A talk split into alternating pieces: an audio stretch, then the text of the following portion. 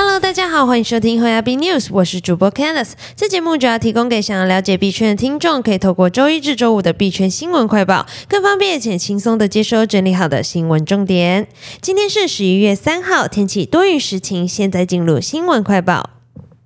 首先，我们来看第一则新闻：Fed 第四度升息三码，鲍尔暗示升息将放缓，比特币逼破两万大关。美国联准会 Fed 于台湾时间十一月三号凌晨两点，一如市场预期，第四度宣布升息三码，将基准利率上调到三点七五 percent 到四 percent。但这次跟以往不同的是，主席鲍尔在会后记者会上暗示，Fed 将考虑在下次十二月的会议中放慢升息步调。比特币 BTC 在加息幅度公布当下，五分钟内快速下跌至两万零一百四十美元后快速反弹，一度拉高至两万零八百美元之后卖压涌现，又开启一波。快速跌幅，最低在凌晨三点半左右来到两万零四十八美元，而以太币 ETH 走势也跟比特币相似，同样经历上冲下洗，币价最高拉升至一千六百二十一美元后，最低于凌晨五点半左右来到一千五百零二美元。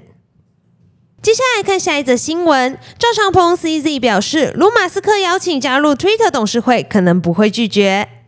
加密货币交易所巨头币安在上周证明已注资五亿美元协助马斯克完成 Twitter 收购，并表态正在组建技术团队帮助 Twitter 整合区块链技术。其创办人赵长鹏 CZ 二日出席在葡萄牙里斯本举办的技术会议 Web Summit 上，更表示，如果受到马斯克邀请加入 Twitter 董事会，他可能不会拒绝。不过 CZ 也强调，加入 Twitter 董事会并不是最重要的事，他更期待看到这个社群媒体平台将如何更充分利用。区块链技术和加密货币的计划。接下来看下一则新闻，币安正考虑收购银行。CZ 表示，以弥合传统金融和加密货币世界之间的差距。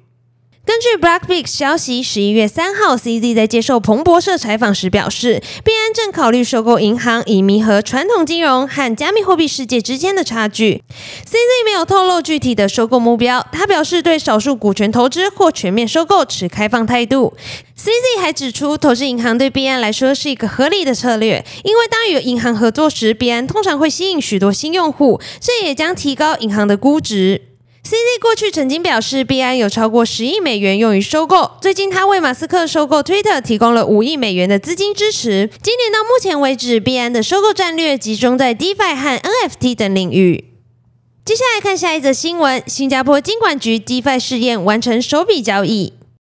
新加坡金融管理局 MAS 十一月二号宣布正式上线数位资产和去中心化金融 DeFi 试验，并表示旗下计划 Project Guardian 的首个产业试验已完成第一笔实时交易。这次的试验旨在针对批发融资市场探索潜在的 DeFi 应用。目前，新加坡金管局已启动更多的产业试验计划，以测试资产代币化和 DeFi 在金融领域的潜能与案例。此举无疑是新加坡加紧建构数位金融中心、深入布局区块链与传统金融相结合的重要一步。